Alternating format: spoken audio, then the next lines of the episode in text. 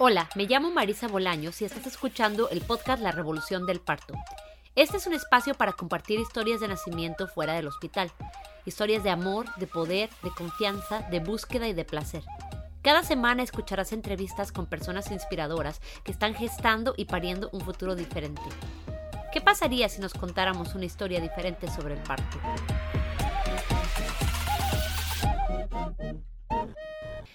Hola, bienvenidos, bienvenidas, bienvenidos todos a otro episodio del podcast La Revolución del Parto. Nuestra invitada de hoy es una invitada que ya había venido a compartir su primera historia de parto y hoy viene a compartirnos su segunda historia de parto. Nancy Chávez nos acompaña desde Chetumal y nos va a compartir cómo le fue esta segunda vez. Bienvenida Nancy, gracias por acompañarnos. Gracias Marisa, buenos días. Buenos días. Cuéntame cómo estás, cuéntame qué ha pasado. Eh, ya pasaron que dos años al menos desde la última vez que hablamos. Me gustaría que nos dieras así como una recordada más o menos de a qué te dedicas, porque sé que haces un trabajo muy especial con respecto al parto.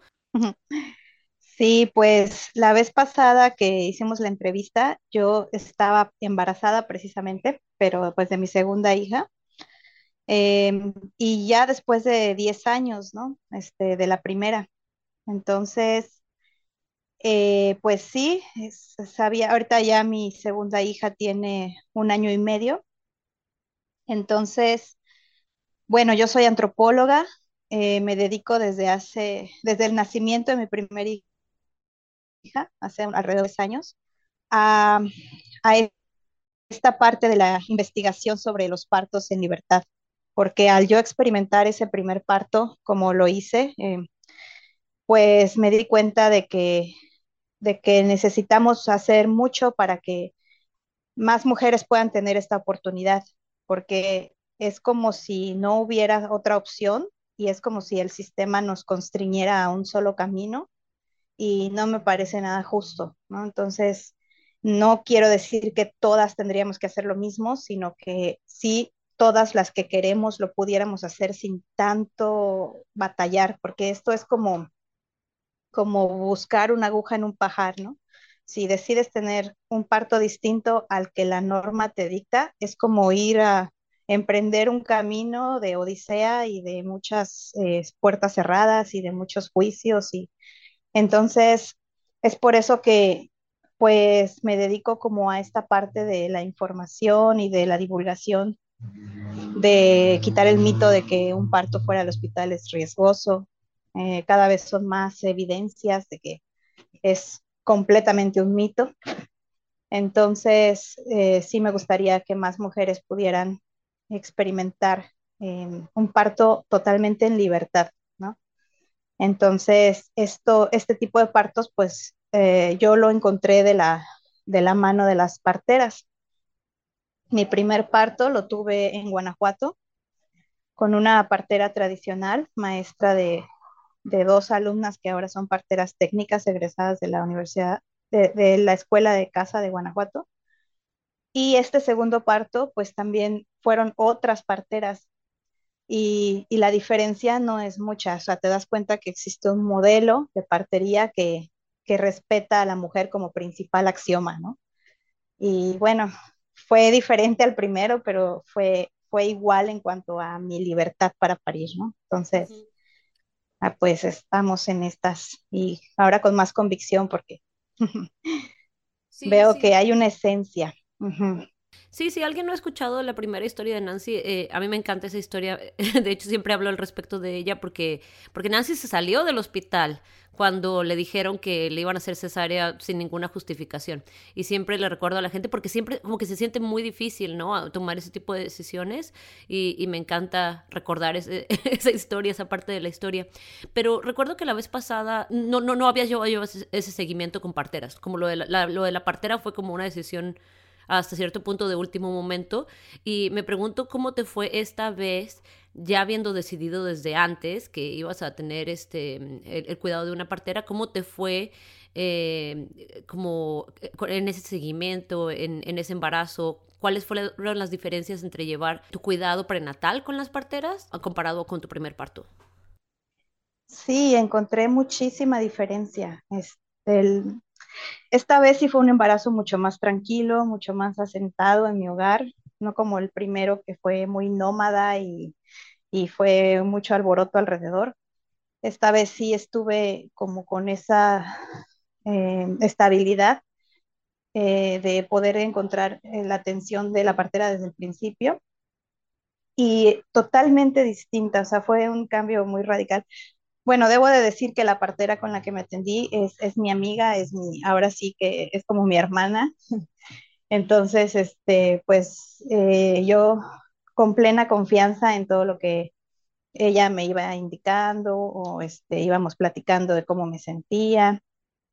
Em, bueno, en este caso, pues, por ejemplo, mi esposo quería saber el sexo del bebé, entonces por eso acudimos a un, a un ginecólogo. Y, y ahí otra vez sentí ese contraste totalmente, ¿no?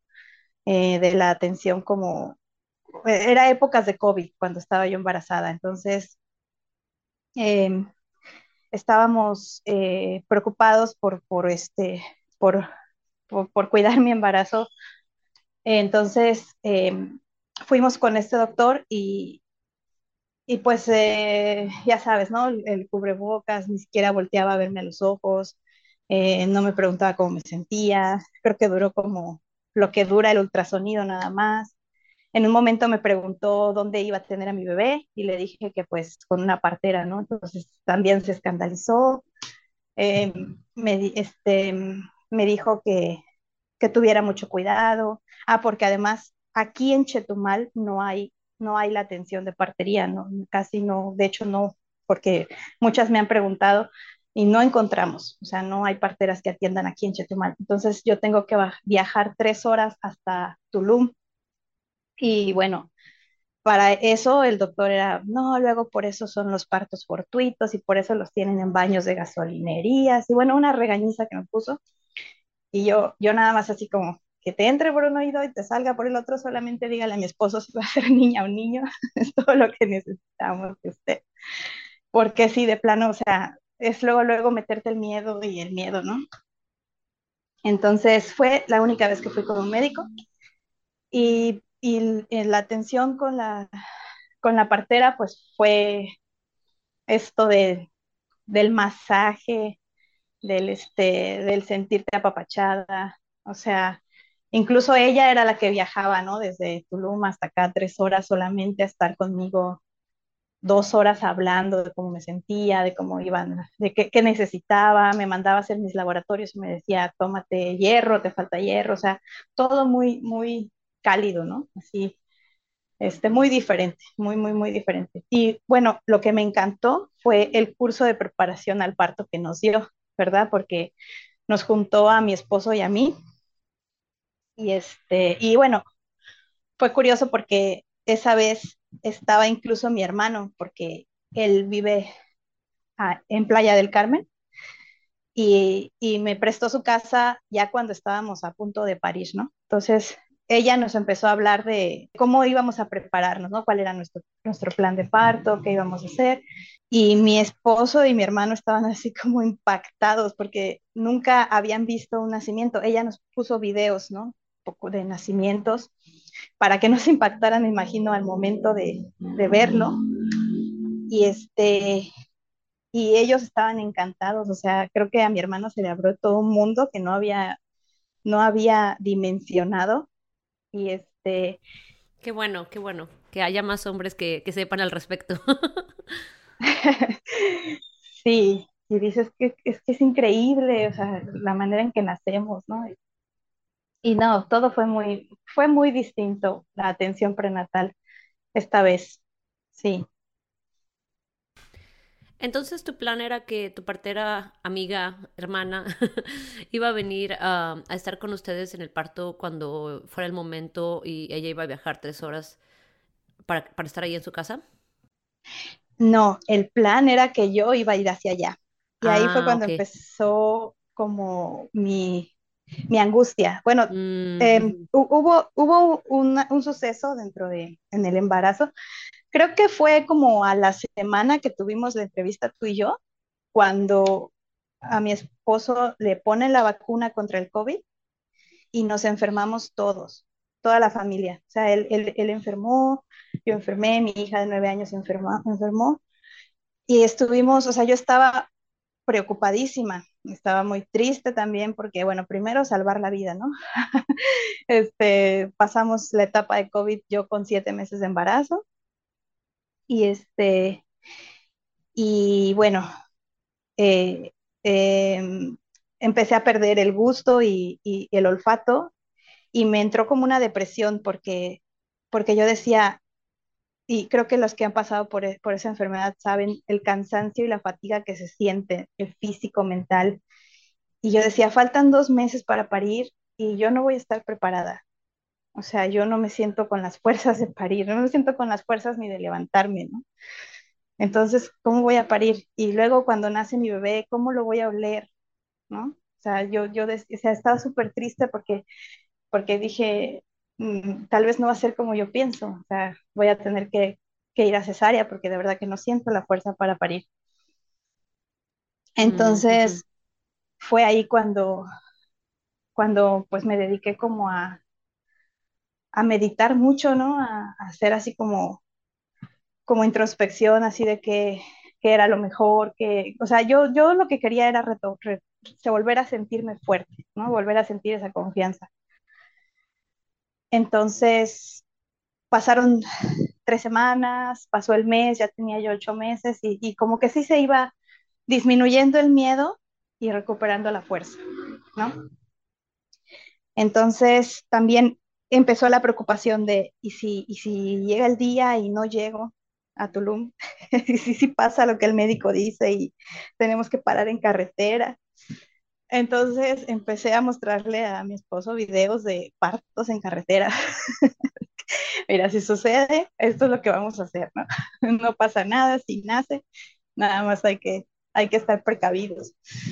Y este, y pues él viajaba mucho. Entonces yo tenía temor también de que el parto fuera a suceder cuando, cuando él estuviera afuera, porque pues entonces, ¿quién me iba a llevar a Tulum? Eh, y entonces, después de... Nancy, disculpa que te interrumpa. ¿En, en Tulum ellas tienen una casa de partos o, o cuál era eh, eh, el plan? Uh -huh. En Tulum anteriormente teníamos la casa de partos ahí, pero, pero no, simplemente por el momento es la casa de, de la partera. O sea, sí ah, tienen un cuarto, un cuarto en donde atienden, uh -huh, uh -huh. pero ya no es una casa de partos como tal, porque sí queremos como, o sea, y digo queremos porque es como un proyecto en conjunto que tengo con Sabrina, Ajá. que es este hacer una casa de partos eh, con, con, más, con mayor capacidad de atención, ¿no? Por lo pronto solamente son partos domiciliarios, pero pues ella atiende alrededores de Playa del Carmen, Tulum y y pues tenía partos, o sea, ya desde, desde que supo que estaba embarazada me dijo, tengo tantos partos alrededor del tuyo, o sea, no me puedo comprometer, era Chetumal. Mm, uh -huh, ya, ya Entonces desde ahí fue cuando dije, no, pues si me aceptas en tu casa, sí, vente en casa y, y hasta con mi hermano hablamos, ¿no? Dijimos, si es aquí en Playa del Carmen, sala, o sea, quitamos el sillón y, y mi hermano así todo choqueado. ¿no? no te preocupes, ponemos un plástico. sí, y le informas a tus vecinos que si escuchan gritos no se asusten. que no le hablan a la policía. Sí, exacto. Ajá. Uh -huh. Entonces estabas preocupada de quién te iba a llevar para allá. Sí, de quién me iba a llevar para ahí. ¿Y el plan con tu hija? Bueno, pues eh, era con, con, con la que tiene nueve años, pues era uh -huh. que nos acompañe donde estuviéramos. Ah, ok. Entonces sí planeaban que ella iba a estar ahí. Sí, realmente era como, vas a estar conmigo, ya si quieres estar dentro en el momento del parto o no, pues ya lo vemos, ¿no? O sea, uh -huh, no, uh -huh. no, no planeábamos que estuviera, pero si no estaba, también hay, ahora sí que los hijos de, de mi amiga son también sus primos y ella sabía, sabía yo que se le iba a pasar jugando. Entonces, ajá, ajá. este, así, así fue. Ok. Y, y fue cuando eh, mi, mi esposo tenía que viajar ya muy, o sea, yo tenía mi fecha programada para el 23 de, o sea, mi fecha probable de parto el 23 de septiembre. Entonces entra el mes de septiembre y pues yo con mi pre previo embarazo de que mi hija se adelantó tres semanas, dije, pues ya en cualquier momento, o sea, no, no va a ser el 23. Entonces, él tenía que viajar alrededor de, a principios de septiembre, y ahí fue cuando me empezó a, a entrar el nervio. Y dije, no, ¿qué va a pasar? Entonces, este, como digo, me ponía yo mucho a, como a meditar, como a, como a, ahora sí que yo me entregué a una fuerza superior, o sea, fue así como, este, mm, muéstrenme qué va a suceder, por favor, y, y, y denme esa tranquilidad que necesito, ¿no? Entonces, y en una de, de, mis meditaciones algo me dijo que, o sea, nada más así, el número 6, ¿no? Le dije, híjole, no, van a ser el 6 de septiembre. Y el 6 de septiembre él iba a estar fuera. Entonces, eh, dije, bueno, si no es el 6, va a ser el 15, si no es el 15, es el 24, ¿no? Así como que haciendo mis números. Entonces, entonces él se fue, para el 6 no estaba aquí. Y yo estaba, estaba ya con, o sea, sentía, no sé si a, a, a muchas les pasa, pero yo siento un dolor en la ingle, así como, como, una, un, como un navajazo en la ingle. Es cuando, uh -huh. como cuando ya estamos a punto, de, o sea, de, de empezar la labor. Uh -huh y decía, no, no puede ser. Eh, tengo, que, tengo que tranquilizarme. O sea, era como si yo estuviera reteniendo este, el, el, el suceso, ¿no? Porque por mi propio nerviosismo. Entonces eh, pasa el día 6 y apenas llegó él y le dije, ¿sabes qué? Vámonos, a, vámonos ya, o sea, vámonos ya porque yo siento que en cualquier momento van a ser, pero yo necesito estar tranquila y relajada para que pueda nacer, o sea, para que pueda desencadenar mi labor, porque, porque si no estoy tranquila, ni siquiera voy a tener una, un, un trabajo de parto eh, como, como este, con una, no sé, o sea, con un ritmo tranquilo, o sea, siento que es como, como si nos negáramos a, a que suceda mm, uh -huh. y, y, todo se vuelve caótico. Uh -huh. Entonces, yo, yo, no podía seguir en Chetumal porque eso pasaba. Uh -huh. Entonces dije, vámonos ya. Sí, estabas sintiendo esa resistencia, ¿no? Sí, como uh -huh. que ya quería que naciera, pero no quería en ese momento. Entonces, uh -huh. pues, ¿cuál es el momento? Entonces dije, uh -huh. tenemos que, tengo que relajarme. Y para relajarme necesito estar al lado de mi partera. Entonces ya fue que nos fuimos y, y todo esto que te platico de, o sea, llegué a la casa de mi hermano y yo le dije a ella, le dije, van a ser el 15. Y me dijo, no, dice, todas las que dicen que van a ser tal día no le atinan. Y yo, sí, van a ser el 15. a mí ya me dijeron que van a ser el 15, le digo. Uh -huh. Oye, pero entonces llegaron a casa de tu hermano en Playa del Carmen. Sí, en Playa del Carmen. ¿Y qué tan lejos es de Tulum? Que está a una hora. Ah, ok, entonces un poquito más, bueno, bastante más cerca, pero todavía un viajecito. Ajá, uh -huh. okay. pero como sea, ya sabía que, que era un viaje que, que, podía, podía hacerlo, ¿no? Porque pues, cuan, cuanto más tarda la labor. Uh -huh, uh -huh. Aunque dicen que el segundo hijo siempre es más rápido y, y también eso me ponía nerviosa. Sí. Yo creo que las palabras siempre y nunca, pues eh, no. Exacto, exacto, totalmente Ajá. no. Ajá. Porque ahorita te voy a contar cómo estuvo. A ver, cuéntame. obviamente no. Ay, sí. Eh, llegamos, eh, o sea, yo el, el, el día 14 este, estábamos comiendo tranquilamente porque también mi esposo tiene una hermana ahí y nos invitó a comer.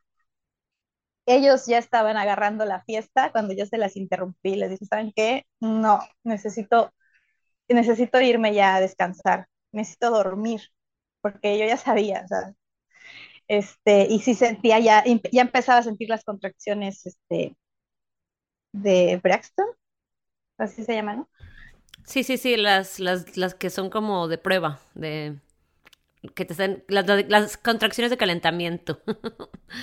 sí, ya, ya las sentía como uh -huh. más fuertes, ¿no? Ajá. Entonces fue ese día que, pero mi hermano y, y, y mi esposo estaban espantados, o sea, ¿cómo que ya? ¿Cómo que ya? ¿Ya, que, ¿Ya hay que ir con la partera? No, no, no, ya hay que ir a dormir. Pero si te estás sintiendo así, ¿cómo vas a dormir? Tranquilos, o sea, solamente vamos. Y ya fue que, este, como a, como a la una de la mañana, eh, me empezaron los cólicos, ¿no? ya, ya como, como que empecé a entrar en, labor y les dije, entonces ellos ya estaban encendiendo el carro para irnos a Tulum y les digo, ¿saben qué? No, necesito dormir. ¿Cómo vas a dormir? O sea, mi hermano estaba impactado. Pero es que estás diciendo que ya van a hacer y le digo, sí, pero todavía no. o sea, no, no, como que no entendían este, qué sucedía, ¿no? Eh, y ya como a las, sí me dormí, me, me fui a dormir y, y tranquilamente. Y ya como a las 8 de la mañana, este, nos despertamos y le digo, le digo a mi hermano, bueno, pues cuando regrese a playa ya voy a traer a tu sobrino. Entonces él estaba así como, ¿qué pasa? O sea, porque me imagino que él en su mente es, si ya va a parir, o sea, es, córrele, la ambulancia y ahorita mismo, ¡pam! Claro, es que así lo vemos en las películas, exacto. Es como no, eh, o estás de parto o no estás de parto y si estás de parto, córrele. Entonces era como muy, como que sí, eh, se le abrió mucho el mundo de los partos a mi hermano a partir de mi experiencia.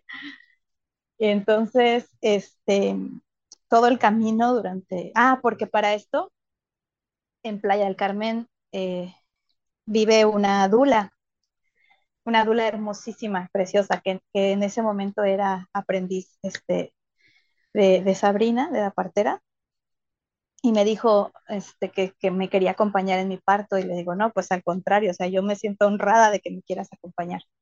Entonces pasamos por ella y, y nos fuimos todo el camino, este, yo ya con mi trabajo de parto, empezando. Y yo realmente me sentía muy tranquila, me sentía muy, muy así como a gusto, sabiendo que ese día iban a ser mi bebé. Llegamos a la casa de, la partera y y todavía les, le digo a mi esposo, ¿sabes qué? Este, yo quiero agua de coco para, para cuando ya esté pariendo, necesito agua de coco. Vamos a comprarla. Y ya vimos dónde estaba, vimos en el Google Maps que está, ah, aquí a 500 metros. Ah, pues está bien cerca, vamos. Ay, no, fue, fue así como mi, mi no, no consideré que 500 de ida y 500 de vuelta, ¿verdad? Entonces era un kilómetro, un kilómetro caminando este, que era... En labor de parto.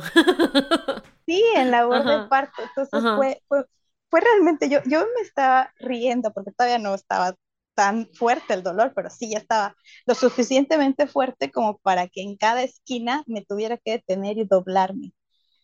Entonces mi esposo estaba bien espantado, ¿no? Y yo me estaba riendo mucho porque era como muy chistoso que, que tuvieras mi, mi labor así como en la calle, ¿no? de regreso con mis aguas de coco. Y este, y pues la gente sí estaba así como sacada de onda, ¿no? Y, y no, porque también ya saben que ahí vive una partera, ya, ya como que también están acostumbrados. Sí, no, no es la primera vez que ven a alguien ahí caminando por el agua de coco mientras tienen contracciones. Ay, sí. Sí, ¿no? Entonces, ya cuando llegamos a la casa por fin, eran apenas las dos de la tarde. O sea, como ves, sí fue muy largo. O sea, bueno, este, dicen que el segundo es más corto, pero pues ahí no era nada corto. O sea, ya desde, sí, desde la una empecé y luego a las ocho se intensificó y luego a las dos apenas estaba sintiendo el dolor. Entonces fue así como, bueno, todavía falta. me puse a caminar más ahí dentro de la casa, em, esperando.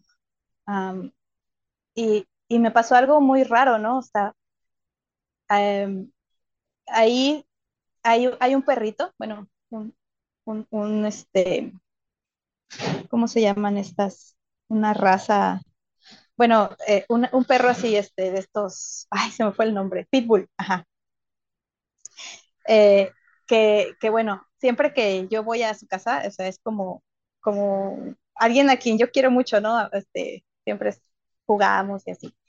Bueno, ese día, ese pitbull fue así como que el sentir su olor, o sea, sentir el olor así como salvaje que tienen los, los perros o los animales, eso me desencadenó totalmente el, la labor ya más fuerte, ¿no? Como que sentí una relación así total entre que el perro entró, lo olí y de pronto empecé a sentir el dolor así como más fuerte, ¿no?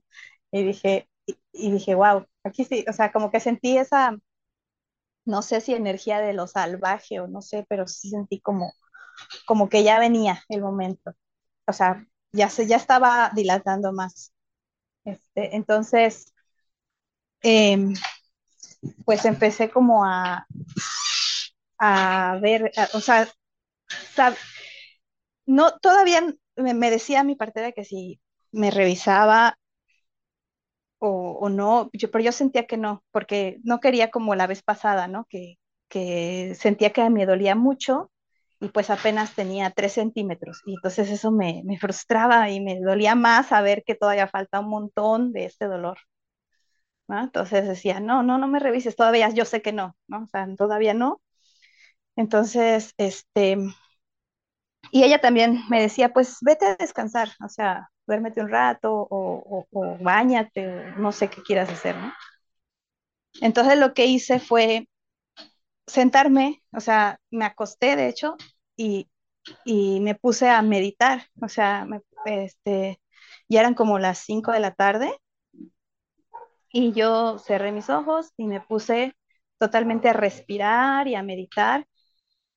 Antes de esto yo pues me quejaba del dolor, pero, pero cuando me puse así, claro que me dolía, pero no me estaba quejando, o sea, hacia afuera parecía que se había detenido la labor, porque no veían ninguna reacción de mi parte.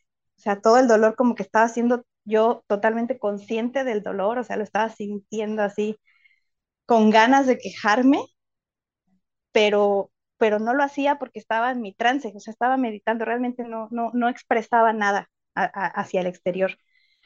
Entonces, creo que, o sea, yo no sabía, pero pasaron dos horas. Yo pensé que habían pasado como 15 minutos, 20 minutos. Pasaron dos horas y entonces ya después me enteré, ¿no? Ya después cuando platicamos así, este, este, la dula pensó que mi labor se había detenido o que algo había sucedido y que iban a hacer hasta el siguiente día, ¿no? Entonces, todas pensaron que iban a hacer hasta el siguiente día porque pensaron que, que ya no estaba yo en labor, pero sí lo estaba. Entonces, cuando, cuando me despierto de mi meditación, este, ya estaban llenando la tina. Y, y en ese momento ya, ya no podía más, ya eran las 7 de la noche y me dolía terriblemente, pero así mucho dolor, ¿no? Entonces decía, híjole, esto está muy cabrón. Yo, yo no recordaba el dolor, o sea, es algo que todavía me impresiona hasta el día de hoy, ¿no? Si intento recordarlo en este momento, tampoco me acuerdo en sí. Sí, es que el, el, la mente lo quiere borrar. Pero en ese momento mi plan era fijarlo, ¿sabes? Así como decir, wow, este dolor es tan intenso que es increíble que lo esté sintiendo y, este, y, y no quiero olvidarlo. O sea, como que fue así como decir, quiero recordar qué se siente para que no me den ganas de tener otro hijo pronto, ¿no? No sé, o sea, para que, solamente para sentir, así que recordar lo que se siente, es como, no me pasó en el primer embarazo, en este sí, me, sí, sí lo voy a recordar, decía yo.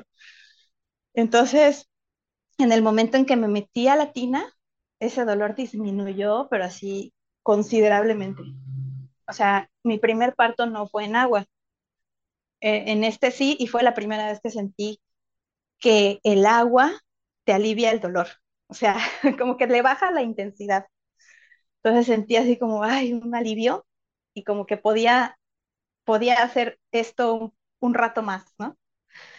Este, y todavía pasaron o sea, ya en Latina ya estábamos todos ahí, ya estaba, ya estaba la partera, estaba mi esposo, estaba la dula y estaba otra, otra aprendiz. Éramos, eran cuatro y eran, ajá, cuatro y yo. Y este, y pues estaban todos así. No, fue, fue increíble, fue mágico. O sea, mi esposo había puesto la playlist que, le, que habíamos preparado de, de música.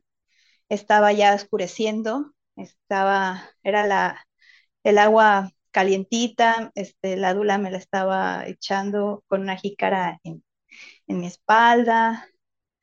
Mi esposo estaba atento de que yo, yo tomara mi agua de coco.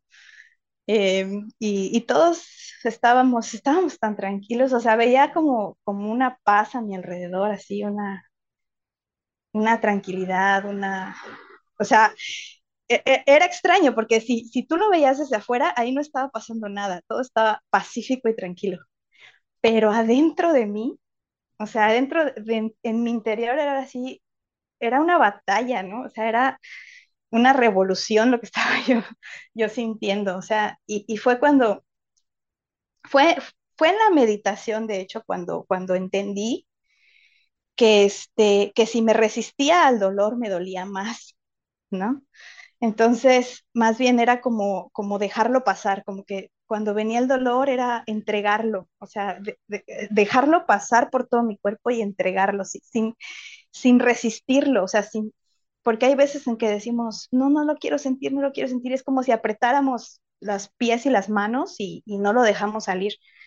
Entonces, ya cuando me metí a la tina, yo ya entendí que, que tenía yo que dejar pasar el dolor por mí, por todo mi cuerpo y entregarlo. Era como si, como si llegara y, lo, y se lo diera a la tierra, ¿no? O sea, si estaba yo en cuatro puntos en la tina y como si saliera ese dolor y, y la tierra lo absorbiera. Y, y eso, eso me, me, aliviaba mucho, o sea, me, e, eso era lo que yo estaba sintiendo, o sea, yo estaba pensando que no sabía si iba a soportar porque de verdad que ya me dolía muchísimo. Y entonces, pero estaba diciendo, bueno, aquí estamos y, y pues a darle, ¿no? Esto es lo que es.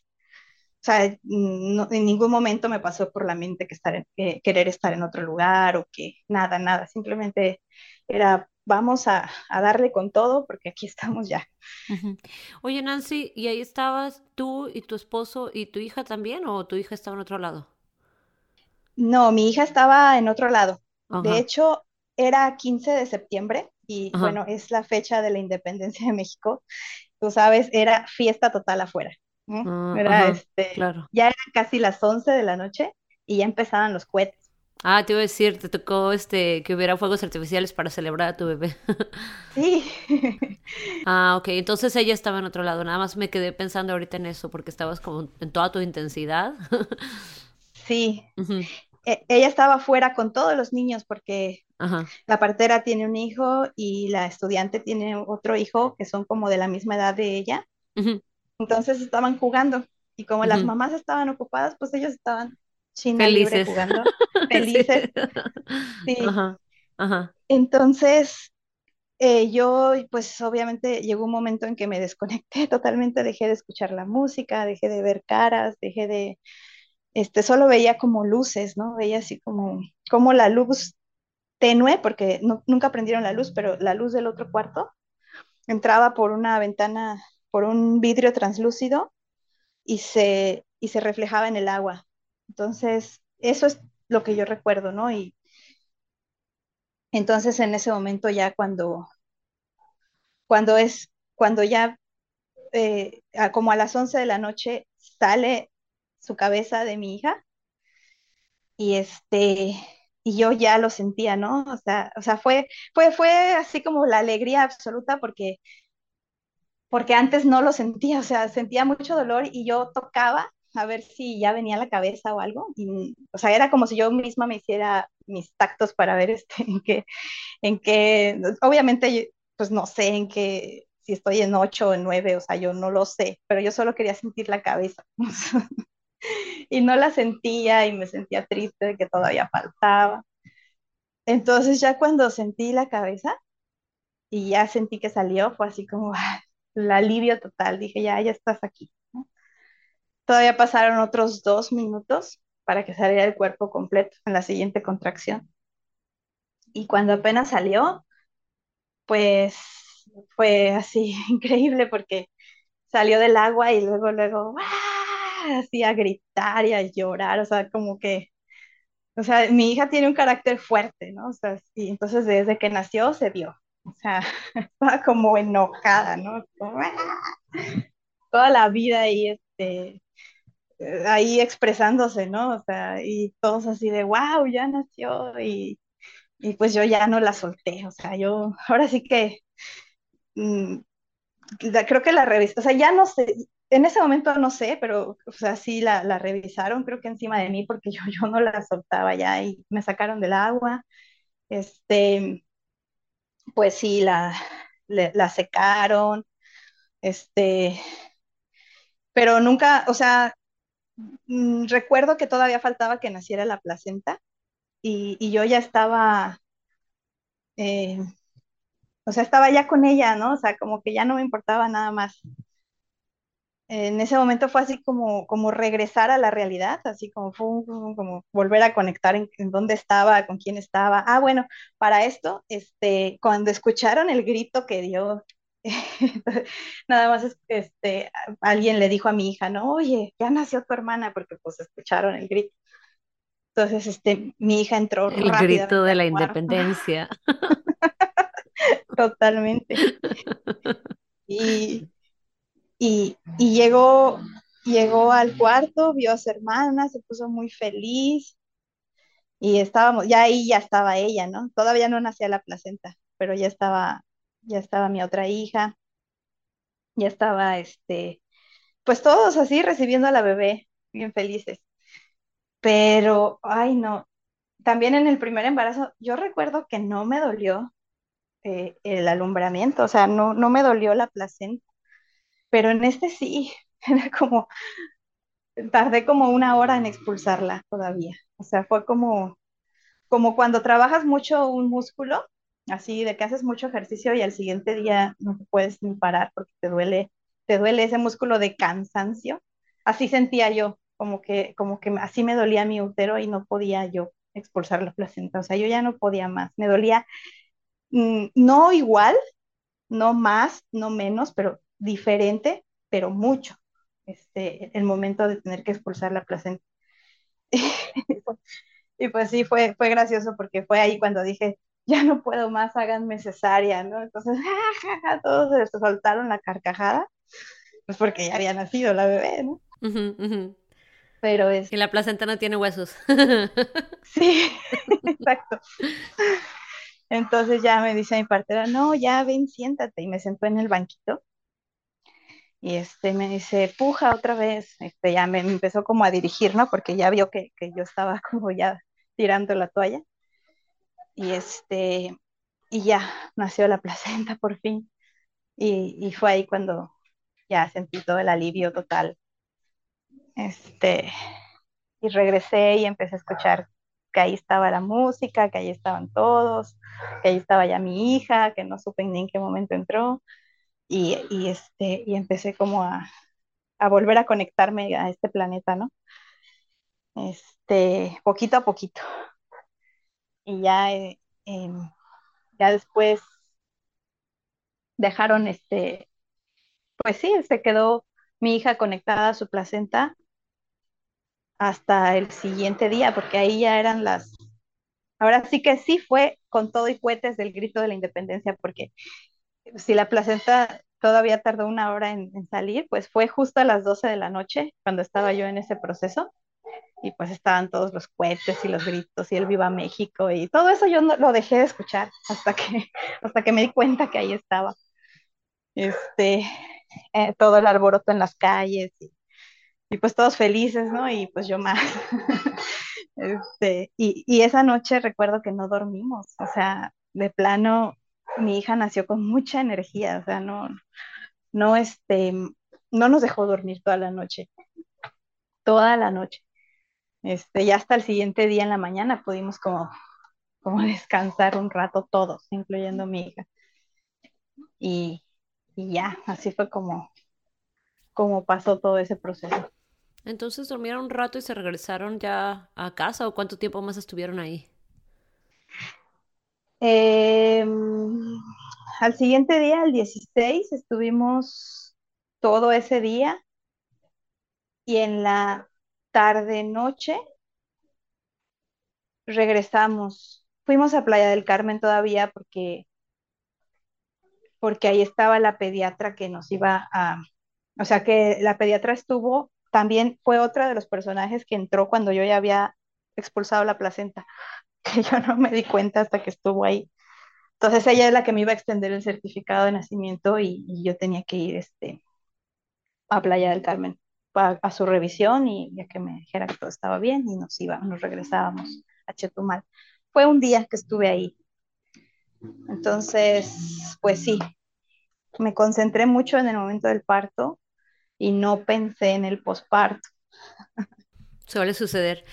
Eh, oye, y otra pregunta que tengo antes de que empezamos a hablar del posparto es, eh, ¿y tu placenta? Porque si nació en, eh, la placenta y la bebé nacieron en Tulum y luego te fuiste todavía a Playa del Carmen y luego se regresaron a Chetumal, ¿qué pasó con esa placenta? Pues al siguiente día, ya que estaba, o sea, sí dejamos que totalmente se secara el cordón, ya había, ya estaba, ya estaba sin rastro de, o sea, ya estaba seco todo, todo el cordón. Uh -huh, uh Y hasta este momento fue que lo cortaron de la placenta y la placenta se quedó ahí con, con las parteras y ellas me hicieron shampoo, me hicieron cápsulas, me hicieron homeopatía, tintura y una crema para, así, una crema de, con, con cera de abeja. Ah, ok, entonces ellas se encargaron de eso. Sí, de procesarla, ellas Ajá. luego me dieron mi placenta. No sé por qué me, imaginé como teniendo que cargar con la placenta por todos lados. Entonces te regresaste ya a, a Chetumal y ¿cómo te fue con el posparto? Pues um, yo no escuché, o no, no, sé, no quise escuchar a mi partera cuando me dijo, quédate, quédate una semana más, aunque sea. No, es que ya me quiero ir a mi casa. O sea, sí, ya quería estar en mi casa, pero la hubiera escuchado. O sea, de verdad, en mi primer embarazo, pues mi hija nació cuando yo estaba rodeada de mi mamá, de mi abuela, de, de gente, ¿no? Compañía, de mis hermanos. Mis hermanos se encargaban mucho de ella. Este, tenía brazos de sobra mi hija. Pero, pero esta segunda no. O sea, estábamos los tres solitos en la casa. Y este, y sí me faltó mucho eso, porque, porque tanto mi esposo como yo, y luego mi esposo que no dejó de trabajar, o sea, este, sí le dieron como una semana de descanso, ya ves, pero nunca, nunca dejan de tener pendientes. Entonces estaba, estábamos los dos fritos, o sea, no había quien nos apoyara porque, porque sí era ese, no dormía todas las noches la bebé, o sea, toda la santa noche no durmió durante dos meses. Entonces sí era muy fuerte para mí porque eso yo no lo había vivido. O sea, mi primera hija fue mucho más tranquila en ese sentido. Uh -huh. Oye, y en, en, ese nivel de la pandemia, tu segunda hija, digo, tu primera hija no estaba yendo a la escuela? No. Entonces estaban todos ahí en la casa. Sí, así es. Oh, muy intenso. sí. Sí, totalmente. Uh -huh, uh Fue -huh. mucho. Fue, fue muy difícil de procesar todo. O sea, la soledad, ¿sabes? Porque como una semana o dos semanas después, pues él ya tenía que volver a retomar su rutina y quiere decir viajar. Entonces se tenía que ir y yo quedarme con las dos niñas sola en casa. Entonces, sí, fue, fue muy, muy, muy complicado para mí. O sea, siento que sí hubo ahí como, um, como un cuestionarme, este, qué estaba pasando, ¿no? O sea, me sentía totalmente agotada. O sea, de hecho, hubo, hubo un día en el que yo ya tenía tanto sueño, porque acá a veces usamos hamacas para dormir. Entonces, yo estaba con la niña en los brazos sin que ella se durmiera y yo ya tenía tanto sueño, tanto, tanto sueño que me quedé, o sea, como que dormité. Y otra vez, esas voces que escuché durante mi embarazo, otra vez me hablaron, vas a decir que estoy como esquizofrénica, pero, me, o sea, escuché la voz que decía, se cae la niña. Entonces fue cuando me desperté y, y, este, y sí se me estaba, o sea, estaba a punto de soltar a mi hija. Y ay, no, o sea, me sentía súper, uh -huh. súper agotada. Uh -huh. Este, y fue así que, que este, que pues tuve que pasar como esa parte del posparto. Yo lo siento sola. Uh -huh. O sea, y, y podría decir solos, porque tampoco mi esposo tenía las herramientas para ni ayudarme ni ayudarse a él mismo, ¿no? Porque él también estaba frito. -huh. O sea, estábamos fritos los dos, totalmente así. Entonces, ese, eh, eh, ese periodo como más difícil duró como dos meses o, más. El más difícil duró como dos meses. Em, y luego pasaron a otro nivel de, de todavía difícil, pero... es que sí, pasaron cosas, este, como por ejemplo, al, mes yo no me quería quedar sola, entonces le dije, llévame contigo. O sea, me dijo, vámonos y nos fuimos a Chiapas. Cuando la bebé tenía un mes de nacida, ahí estamos en carretera y llegamos este, a los cinco días de estar en, el hotel en Chiapas, o sea, al, último día, eh, mi niña se puso inconsolable, o sea, no, nada, nada, nada le, le, calmaba.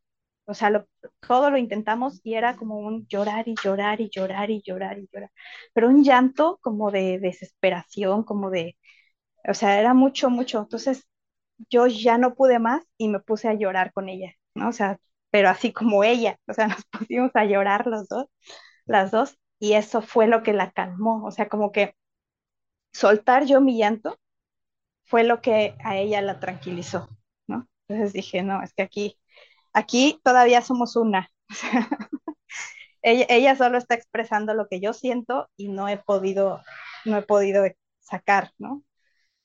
Entonces, esa vez las dos nos dormimos llorando, pero nos dormimos y descansamos. Entonces, después pasó otro mes y este y vinieron a visitarme mi familia. Entonces vinieron mis papás, mis hermanos, y fue ahí cuando, cuando pude también soltar todo, ¿no? O sea, fue así como, como soltar, este, ya tener la confianza de que hay alguien que puede cuidar a mi hija mientras yo duermo. O sea, fue así como, la maravilla, ¿no? Y este, y, ya, entonces esos fueron esos dos meses, pero después de eso, o sea, después de que mi familia se regresó, que estuvo aquí como una semana, dos semanas, después de eso ya se ya, ya pudo dormir, o sea, mi hija actualmente duerme toda la noche, desde, pues si se duerme temprano, se despierta tarde. Y eso sucedió después de que ellos se fueron. ¿no? O sea, como que fue así el alivio total. O sea, ya después ya no fue tan intenso. Claro, sí. Tal vez le tocó por primera vez este eh, sentir, sentir como tú ya estabas más calmada, ¿no? Como con más apoyo. Los bebés son tan perceptivos, es, es una locura. sí, totalmente. Ay, pues gracias por compartir tu historia, Nancy. Me da muchísimo gusto saber cómo, cómo te fue esta segunda vez, eh, con algunas cosas medio inesperadas. y encontrando toda la red nueva, ¿no? Porque pues estás en otro lugar y todo. Ajá, así es. Oye, y ya para terminar, este, bueno, dos cosas. Eh, la primera es, eh, cuéntame un poquito eh, sobre el trabajo que están haciendo, porque me comentabas que tenían el centro de parto y ahora ya no tanto, pero yo sé que tú haces mucho trabajo de, pues, de activismo, así me gusta pensarlo, como con respecto al parto y quería saber si hay alguna forma en la que la gente puede conectar con lo que estás haciendo o nos quieres contar un poquito más, este, qué es lo que se necesita Ah, sí, claro. Em, lo que pasa ahorita, eh, pausamos un poco lo de la casa de partos por, por esto de los permisos, ¿sabes? Porque mm, pues en México está bien difícil, no existe, no es que sean ilegales, pero son alegales, o sea, si te ven en una casa de partos, no es que te la cierren porque sea ilegal, pero tampoco te permiten trabajar a gusto. O sea, es mucha presión, es muy desgastante. Entonces decidimos hacerlo pues por esa vía, ¿no? O sea, ¿qué se necesita? ¿Qué, qué necesitas tu autoridad para que me dejes trabajar, ¿no? o para que me dejes parir en paz. Entonces, em, empezamos con esto del proceso de certificación de parteras, ¿no? Entonces decimos, bueno, si lo que necesitas es que la persona te muestre que es competente en lo que hace, pues te lo va a demostrar. y empezamos a hacer este, este proceso de, de certificación autónoma que que nos absorbió, nos ha absorbido mucho y nos damos cuenta como que muchas mujeres que son parteras se quieren certificar, pero, pero todavía sienten que les falta fortalecer algún, alguna competencia. Entonces dijimos, bueno, pues es que también hay que abrir una escuela, entonces, ¿no?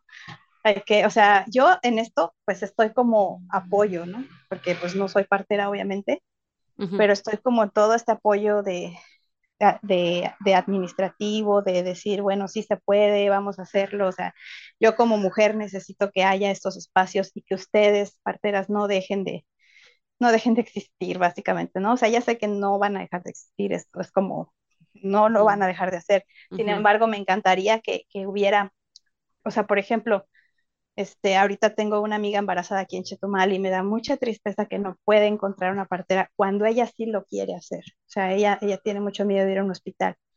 Entonces es así como, no es justo que eso suceda. O sea, no es justo que esta mujer tenga que estar pensando en eso.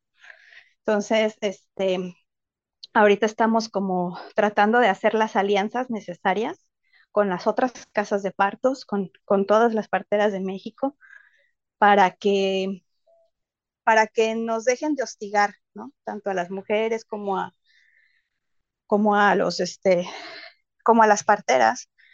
Em, entonces, eh, esta escuela, pues de lo que se trata es como eh, fortalecer las competencias que, al final cuando egresas, pues puedes acceder al proceso de certificación y pasar este examen, por un lado, pero por el otro también es la razón política más importante, es juntar todas estas casas de parteras que ya están trabajando y que siguen formando más parteras, porque a veces las muchachas que quieren ser parteras se desaniman al ver que no existe como un reconocimiento social, ya no digamos este oficial, ¿no? pero, pero si hubiera este reconocimiento oficial y social de que la partera es valiosa y, este, y tiene, tiene su razón de ser en la sociedad. Entonces es como que lo que queremos em, hacer, ¿no? Como que con estas casas de parto que ya están y que son, y que muchas de ellas, de las parteras que ya están certificadas, también son maestras de otras aprendices, pues fortalecer su, su, su trabajo, ¿no? Básicamente es como un organismo certificador autónomo, ¿no? O sea, quiere decir que hay muchas parteras que en México, o sea, en México hay como una ceguera total o un entendimiento muy prejuiciado por parte de las autoridades acerca de lo que es la partería. Entonces, en muchos estados hemos escuchado historias de parteras que, les niegan certificados de nacimiento por una u otra razón. Siempre van a encontrar un pretexto. Pero uno de ellos es que, este, que no pertenecen a alguna etnia indígena, por ejemplo. O sea, es algo como muy, muy extraño, o sea, que te, que te digan, bueno, este, si tengo las competencias de ser partera, pero no pertenezco a ninguna etnia, quiere decir que no lo soy, o sea, o sea, ¿qué me estás diciendo, no? Entonces, este, por eso es que se crea este, como este organismo certificador autónomo que independientemente de dónde provengas, de cuáles sean tus orígenes o tus vías de aprendizaje, pues tú puedes demostrar mediante un certificado laboral que, eres, que, tienes las competencias para ser partera. Sobre todo es que está muy, muy enfocado en el parto domiciliario y en las casas de partos. Ha sido un proceso muy bonito, ahorita la red está creciendo cada vez más, hay más parteras que tenemos de todos, de todos lados, ¿no? O sea, tenemos parteras que han sido egresadas de escuelas técnicas, eh, ya con cédula profesional, pero aún así hacen su certificación porque pues es este, una lucha política, ¿no? Que que entre más seamos, pues se, puede ver que, que, realmente necesitamos que nos reconozcan la sociedad, ¿no? O sea, que no nos estén hostigando tanto las autoridades, porque si no tienes un papel, pues ya, es un gran problema. Pero ¿cómo vas a tener un papel si no hay escuelas? O sea, las escuelas están, este, son muy pocas, están siendo desmanteladas por el mismo gobierno en algunos casos, las que son públicas. Este, y algunas privadas pues cuesta mucho sostenerlas. Entonces, el aprendizaje de la partería sigue siendo principalmente vía tradicional, que es de preceptor a aprendiz. Entonces, lo que queremos como mostrar con este certificado es que tan, tan sólido y fuerte es la formación eh, fuera de las escuelas como dentro de las escuelas, ¿no? O sea, porque es muy complementario lo que todas hacen. O sea, no, no, solamente se quedan con una sola vía de aprendizaje, buscan por todos lados y entre todas se retroalimentan. Es una red muy grande y muy, muy fuerte, ¿no? Pues en eso andamos ahorita y iniciamos con, con este proyecto de la escuela de parteras para poder eh, además capacitar, ¿no? O sea, formar.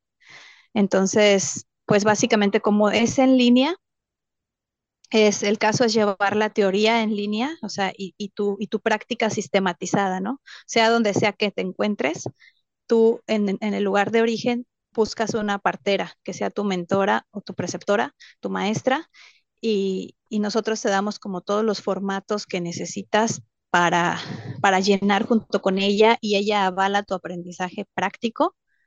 Y en la escuela en línea encuentras como ese fortalecimiento teórico y es como un acompañamiento conjunto, ¿no? Mm. Entonces, este, pues así, a, a, las parteras certificadas son las mentoras, son las profesoras dentro de, este, dentro de esta escuela que te pueden apoyar, ya sea que vivas en Tijuana, en la Ciudad de México, en Guerrero, en Veracruz, eh, y así poder hacer como ya una, una alianza, ¿no? Ahorita estamos como tratando de hacer eso, alianzas entre, la, entre las que ya son escuelas para, para poder demostrar fuerza. Uh -huh. Uh -huh. ¿Y cómo, cómo las pueden encontrar? A la red de parteras certificadas está eh, en la página web que es www.redparterascertificadas.org eh, y la escuela de parteras, así tal cual, en Facebook, arroba escuela-parteras, en Facebook o Instagram. Y la página web es www.escuelaparteras.com. Ahí están algunos cursos, los primeros, pero pues todavía falta subir todos los demás, que son uh -huh. un montón, uh -huh. para abarcar todas las competencias. Uh -huh. Sí. Claro, no, y además pues es un trabajo eh, ahí en, en, progreso, ¿no? Eh, y, y, si alguien quiere apoyar lo que están haciendo, ¿hay alguna, alguna forma, algo que necesiten? Eh, porque luego de repente me pregunta mucho la gente, ¿qué podemos hacer para que sigan las parteras, nosotros no siendo parteras? También em, las donaciones que nosotras en, en, la Fundación Osa Mayor hacemos, o sea, las ocupamos principalmente para, para atender mujeres que no pueden pagar sus partos. ¿no? Uh -huh, para, uh -huh. este, para uh, abarcar esa atención, que no, porque muchas, mucho se ha dicho que ahora sí que atenderse con parteras para privilegiados, pues desgraciadamente lo es porque el sistema así lo ha querido. O sea, uh -huh. si no tuviéramos la seguridad social con los médicos, los médicos igual cobrarían lo que tienen que cobrar por tu atención. Entonces, con las parteras pasa lo mismo. Al no, al no estar dentro de un catálogo del sistema público, pues ellas tienen que vivir de algo. Entonces, las donaciones las hacemos para que las mujeres de escasos recursos puedan acceder a estas formas de parir libres, uh -huh. Pero, pero también nos pueden ayudar mucho, pues, entrando a la escuela. Hay cursos que no solo son para parteras, también son para, para madres, para uh -huh. que quieren, este, que quieren como entrar en este mundo y, y ver, uh, ahora sí que nuestro matriactivismo y pues contagiar un poquito de esto, ¿no? A las demás que, que quieran eh, entrar, o sea, comprender la fuerza política que tiene eh, el, el, vernos libres en los partos, ¿no? Porque en, eh, así iniciamos poniendo límites en nuestro embarazo y parto y así criamos, ¿no? Con esta convicción de que nosotras podemos hacerlo sin que nos tengan que decir lo que hay que hacer. Uh -huh. Entonces, este, es como desinf desinfantilizar la maternidad y empoderarla. Uh -huh. Entonces ya con eso nos ayudan un montón porque están, están ayudando a toda la sociedad entera ¿no? a, uh -huh. este, a, a, a, criar hijos dentro de, este, dentro de esta visión fuera de, del patriarcado.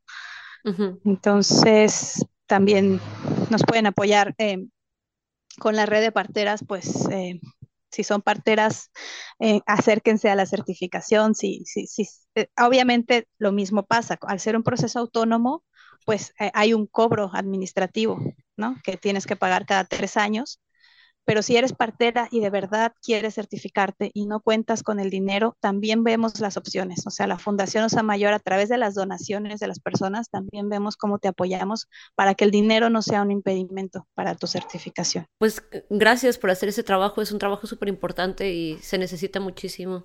Y pues ahí vamos, esperemos que avanzando para que cada vez haya más acceso a, este eh, cuidado humanizado del embarazo y el parto. Ya para terminar, ¿hay, alguna otra cosa que te gustaría que sepa la gente eh, sobre el parto en casa?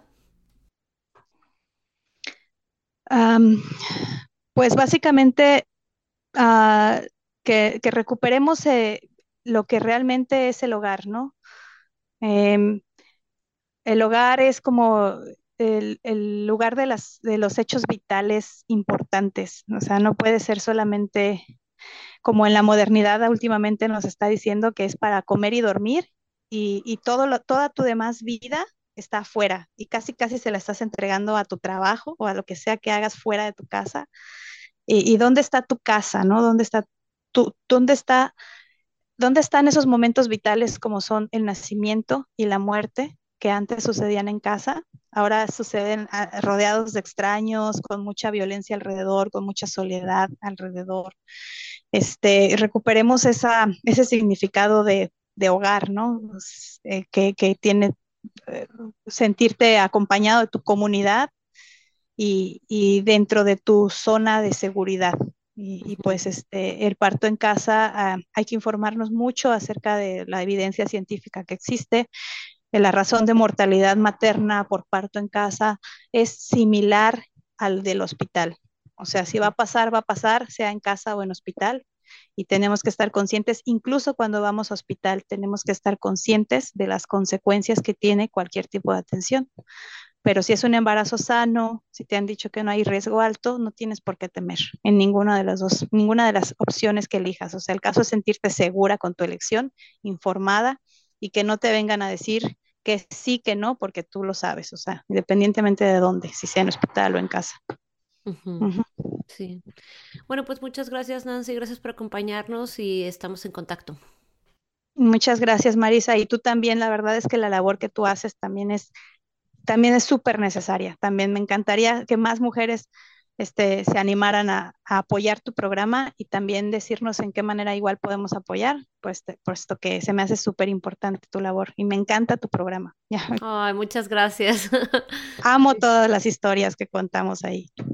Sí, es, siempre es bueno escuchar que hay gente que eh, mm, tiene toda esta diferencia de, de experiencias en el parto. Súper. Bueno, un abrazo, hasta luego. Igualmente, Marisa, gracias. Muchas gracias por escuchar este episodio de la Revolución del Parto. Si te gustó la información, cuéntale a tus amistades y familiares y síguenos en redes sociales. Nos puedes encontrar en Instagram, en Facebook y en nuestro sitio web www.larevoluciondelparto.com. Suscríbete y déjanos una reseña en iTunes, Google Podcast o Spotify y únete la próxima semana para escuchar más historias de parto.